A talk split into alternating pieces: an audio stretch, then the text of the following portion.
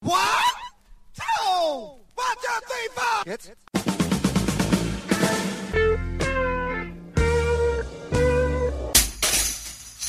Herzlich willkommen in der Kulturviertelstunde und in einem überschwänglichen Monolog mit Trommelwirbel von Hans Hurch zur Biennale 2006.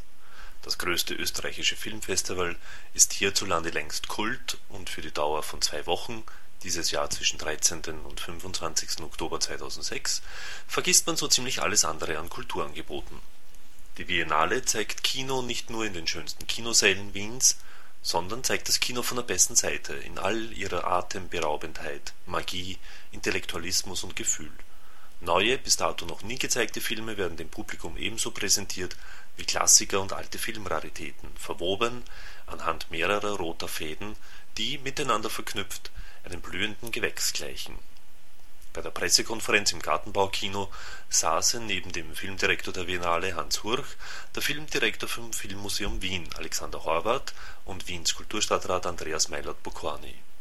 Im Folgenden, wie eingangs erwähnt, hören Sie aber ausschließlich Auszüge aus dem mächtigen Monolog von Hans Hurch. Gute Unterhaltung wünscht Manfred Horak.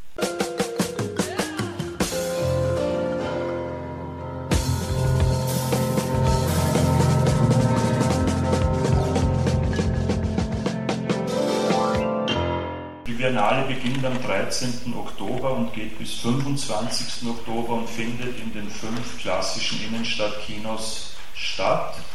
Das ist das Metro-Kino, das Stadtkino, das ist das Gartenbaukino, das ist die Urania und das Stadtkino und als weiterer Veranstaltungsort das Österreichische Filmmuseum, wo unsere große Retrospektive gemeinsam mit dem Filmmuseum realisiert wird, die schon am 2. Oktober beginnt. Ein zusätzlicher Veranstaltungsort, den Sie auch kennen, ist die Zentrale im Dachgeschoss der Urania, wo jedes Jahr begleitende Veranstaltungen, Diskussionen, Lesungen, Musikveranstaltungen, Partys und so weiter während des Festivals täglich bis spät in die Nacht geboten werden. Zum Programm ein paar kursorische Anmerkungen im Allgemeinen. Das äh, Programm der Biennale umfasst heuer knapp über 300 Filme. Das ist etwas mehr als, Letz-, als in den letzten Jahren, wobei das mehr hauptsächlich von Kurzfilmen bestimmt ist. Ich habe heuer äh, eine etwas umfangreichere Auswahl an Kurzfilmen und Sonderprogrammen mit Kurzfilmen gemacht. Ansonsten entspricht das in etwa dem Umfang der letzten Jahre. Knapp die Hälfte dieser 300 Filme, also rund 130 bis 140 Filme, sind das Kernstück des Festivals, das Herzstück, das sind die neuen Spiel- und Langfilme, also das aktuelle Kino, das, das Kino des letzten Jahres das, äh, das wir, das ich ausgewählt habe und in, in, in einem Gesamtprogramm präsentiere, aufgeteilt in Spielfilme, Dokumentarfilme und Kurzfilme. Es gibt innerhalb dieses Programms eine Reihe von Linien, die sich sozusagen hineinlesen oder herauslesen lassen. Es ist kein vorgegebenes Motto oder keine Überschrift, die über dem Festival steht sondern meine Idee ist, dass, dass sich aus der Vielfalt der Filme, aus, aus, dem, aus dem großen Fächer des gebotenen Programms, dann die einzelnen Bilder und Inseln und Ideen des Festivals ergeben. Also dass man nicht von oben herunter nach einer bestimmten Vorstellung programmiert und auswählt, sondern dass im Grunde jeder, jede Zuschauer, Zuschauerin ein eigenes Festival innerhalb der Biennale sich erschafft und, und evoziert rund, worauf ich sehr stolz bin, rund ein Drittel, nicht ganz ein Drittel, zwischen ein Drittel und ein Viertel der Filme, die wir im Programm haben, sind Erstlingsfilme. Ich betone das deswegen, weil äh, die Debüt, weil es immer leichter ist, sich auf sozusagen Namen zu verlassen, mit bekannten Namen zu agieren, weil das auch natürlich sozusagen den Eventcharakter oder die öffentliche Aufmerksamkeit viel stärker äh, generieren kann an einem Festival und dass es riskanter ist, aber auch spannender und lustvoller Filmemacher, Filmemacherinnen zu entdecken, die man bis dahin nicht kannte. Und da gibt es eine ganze Reihe von, von, äh, von Filmen, denen man sozusagen ihren Debütcharakter gar nicht ansehen würde, die sehr schöne, sehr spannende äh, neue Arbeiten im Kinozusammenhang sind. Es gibt im Programm der Biennale auch in diesem Jahr einen eigenen Schwerpunkt mit österreichischen Filmen, der ist in diesem Jahr besonders stark. Wir haben ihm, wie schon vor einiger Zeit, den Übertitel News from Home gegeben. Wobei es nicht immer News from Home sind, weil manche der österreichischen Filme auch von etwas ganz anderem, also aus anderen Teilen dieser Welt erzählen, wie zum Beispiel der Film Jeder siebte Mensch, das ist eine Dokument, österreichische Dokumentation, die, die sich beschäftigt mit, mit, äh, mit Umstrukturierungen am Land, mit, mit agrarischen Strukturen in China, was außerordentlich spannend und interessant ist, als österreichischer Film sowas zu sehen.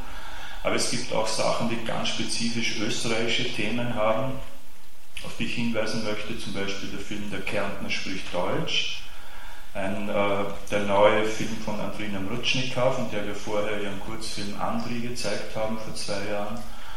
Und das ist eine, eine sehr empfehlenswerter Beitrag sozusagen zur österreichischen Geschichte, Zeitgeschichte und Geschichte, Zeitgeschichte unter dem Aspekt, wenn man sich überlegt, dass den dass der sogenannten Minderheit, slowenischen Minderheit in Kärnten bis heute sozusagen die, die verfassungsrechtlichen Rechte der Zweisprachigkeit in Ortstafeln und in anderen Zusammenhang vorenthalten werden. Es ist sehr, sehr interessant in dem Film zu sehen, dass sich äh, diese Volksgruppe der Slowenen A mehrmals massiv zu Österreich in Abstimmungen und, in, und sozusagen praktisch bekannt hat und dann zu, ganz, zu, den ganz wenigen Beispielen von wirklich organisierten Widerstand während des Naziregimes gezählt hat.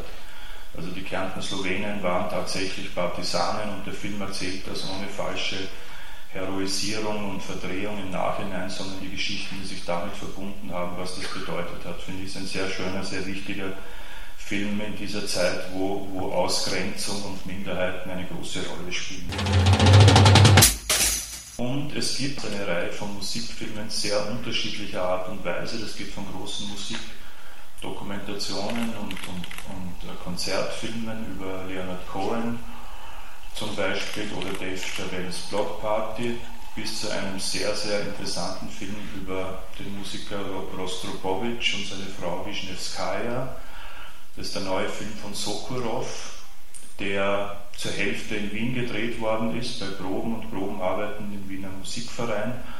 Und äh, der Film, das betone ich deswegen, war nicht sehr einfach zu kriegen. An dem gibt es noch verschiedene rechte Schwierigkeiten und den sollten Sie sich nicht entgehen lassen. Es ist wirklich ein großes Porträt über nicht nur über diese beiden Figuren, sondern auch über, über Russland, über die Veränderung der Sowjetunion, über die Figur Rostropowitsch und seine Frau und, äh, und das wiederum in einer ganz besonderen Form von einem gewissen sozusagen Kulturpessimismus, wenn man so will, aber einem durchaus spannenden von Sokorov gestaltet. Es gibt auch die Reihe Propositions wieder, das ist eine Reihe, die wir vor einigen Jahren ins Leben gerufen haben, um besondere, ausgewählte Filme im Programm der Biennale noch einmal zu gewichten. Das sind das, was ich sozusagen als, als radikale oder ästhetisch radikale Arbeiten bezeichne die, äh, wo wir diesmal zusätzlich zu, zu dieser Reihe von zwölf Filmen, jeden Tag ein Film, wo Sie unter anderem den Erstlingsfilm Honor de la Cavalleria finden, ein spanischer Film, aber auch den neuen Film Sehnsucht, der sehr interessant ist von Valeska Griesebach. Und dazu gibt es auch parallel eine Diskussion unter dem Motto, gibt es ein anderes Kino? Die Idee, wie, wie, sich das große Kino ausdifferenziert und was für eigene persönliche, ästhetische, politische Formen von, von Kinoerzählung existieren. Friede Jelinek hat am 20. Oktober ihren 60. Geburtstag und das haben wir zum Anlass genommen, ihr einen Kinotag zu schenken, also sie einzuladen, zu sagen, sie kann ein Kino der Biennale an ihrem Geburtstag programmieren mit den Filmen, die sie möchte, mit ihren Lieblingsfilmen. Und auf diese, diese Einladung von uns hat sie angenommen mit Freuden, wie sie gesagt hat, und hat uns sozusagen unsererseits quasi damit ein Geschenk gemacht und hat fünf sehr ungewöhnliche Filme ausgewählt. Bildnis einer Trinkerin, Carnival of Souls, Cat People, Liebe ist kälter als der Tod, Lost Highway und Vertigo. Und die werden an ihrem Geburtstag im Künstlerhaus Kino an einem Tag gezeigt. Das ist sozusagen ein wechselseitiger Gruß von uns an Friede Jelinek und von ihr an das, an, an das Kinopublikum von Wien. Ganz kurz, Kenneth Enger kommt nach Wien.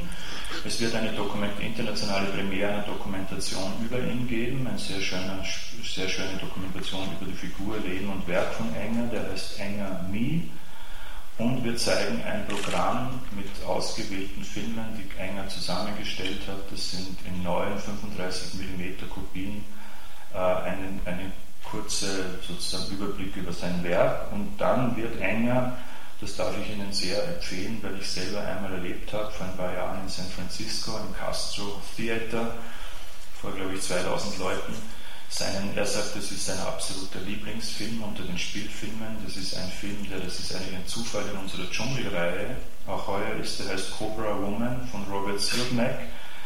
Und äh, wir haben den Film ausgewählt für den Dschungel und als ich wusste, dass Enger kommt, haben wir ihn, haben wir ihn gebeten oder eingeladen, ob den Film nochmal präsentieren würde hier im Gartenbaukino. Es ist eine unglaubliche Show, in der Enger teilweise richtig Szenen aus dem Film nachspielt und, und, äh, und sozusagen diesen seinen Lieblingsfilm äh, dem, dem Publikum nahe bringt. Working Class. Die Working Class ist sozusagen das Begleitprogramm, das Vermittlungs- und Erweiterungsprogramm zu den Filmen zum Festival. Hat heute den Titel Love, Peace and Destruction, Pop und Politik 1965 bis 1975. Es gibt eine ganze Reihe von Filmen, die sich durch das Programm ziehen, einzelne neue Filme, Dokumentationen, Spielfilme, wie zum Beispiel einen ganz hochinteressanten Film, der heuer in Venedig gezeigt worden ist, Bobby, zum Beispiel über die Morde von Robert Kennedy, ein Spielfilm, aber auch eine Reihe von Musikfilmen und äh, amerikanischen, deutschen Beiträgen und so weiter, haben uns veranlasst, die Working Class heuer unter diesen Titel zu stellen. Und gibt eine Reihe von Lesungen, Lectures, es gibt Gespräche, unter anderem Gespräche mit den Gästen Kenneth Enger, Peter Whitehead, Paul Morrissey, Robert Fentz, Agnes Vardar, die auch Anteil an dieser Zeit der 60er, 70er Jahre sehr stark hatte, und zwei legendären Damen jener Zeit, einmal Viva, Viva Superstar war sozusagen eine der großen Andy Warhol Darstellerinnen und auch Darstellerinnen in einem Film von äh, Agnes Vardar und dazu die Urmutter oder ob Sie das gerne hören würde, das erste Model, das es gab quasi, das ist äh, Veruschka, Gräfin Vera von Lehndorf, eine alte preußische Adel, Adelsgeschlecht stammend, eine hochinteressante Figur, die äh, bekannt geworden ist zum Beispiel aus Blow Up und anderen Filmen aus der Zeit und über die es eine sehr schöne Dokumentation von Paul Morrissey gibt. Also es gibt Diskussionen zu dieser Zeit, zu dem politischen und kulturellen Hintergrund der 60er und 70er Jahre und das versuchen wir nicht sozusagen mit dem, mit dem Retro-Schmelz dieser Zeit zu umgeben oder als eine sentimentale Rückschau, sondern was davon hat Aktualität, was ist spannend, was hat sich fortgesetzt in, in politischen Haltungen, in der Musik und so weiter aus dieser Zeit. Somit sind wir wieder am Ende der Kulturviertelstunde angelangt. Danke fürs Zuhören und danke fürs Dranbleiben. Bis zum nächsten Mal. Ihr Manfred Horak.